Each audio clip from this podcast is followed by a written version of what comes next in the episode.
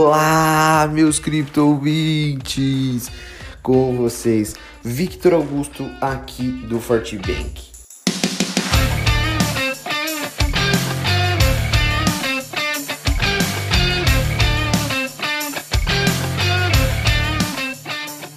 Após falhar novamente em quebrar os 60 mil dólares, o Bitcoin viu uma correção de preços intensas até essa sexta-feira, esboçar mais uma vez um movimento em direção à resistência. Os touros da principal criptomoeda do mundo estão se esforçando para manter os níveis da última máxima histórica.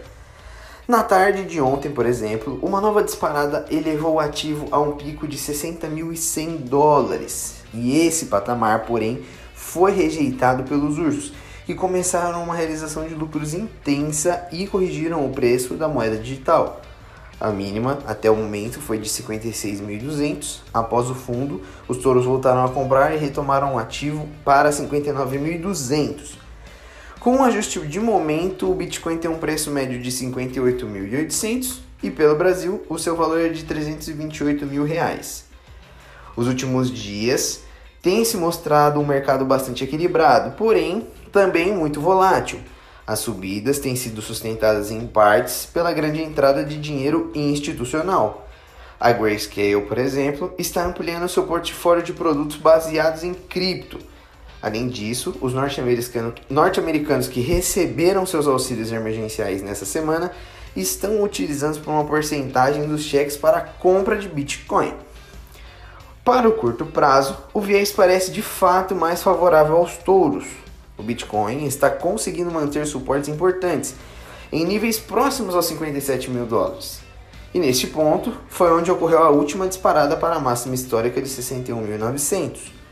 Assim, caso consiga apontar uma nova subida e quebrar a resistência dos 60 mil, um avanço a novos picos de preços entra no radar.